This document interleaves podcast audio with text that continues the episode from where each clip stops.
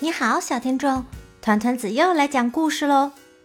今天我要分享的故事叫《大家一起来分享》。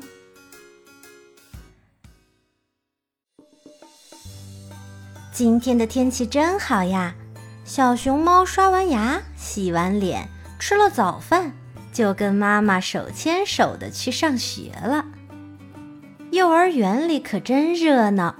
小朋友们都在开心的玩耍，小熊猫从书包里拿出精美的小绘本看了起来。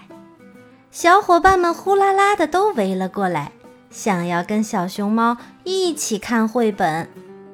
可是小熊猫却紧张的把书藏在怀里，大家只好失望的走开了。午饭时间到了。小猪提议跟小熊猫分享午餐，可小熊猫却用双手护住了嫩竹笋。于是大家相互分享食物，再也没有人愿意搭理小熊猫了。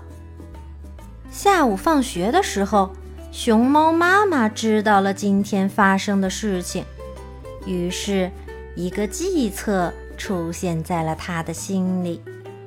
回家的路上。熊猫妈妈特意买了冰淇淋，但它独自津津有味地吃着。小熊猫着急了：“妈妈，我也要吃冰淇淋。”“这是我喜欢吃的，不给你吃。”妈妈的话让小熊猫很生气。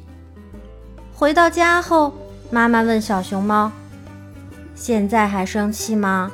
你拒绝小伙伴的时候，想过他们的心情吗？小熊猫反思了自己的行为，觉得自己做的确实不对。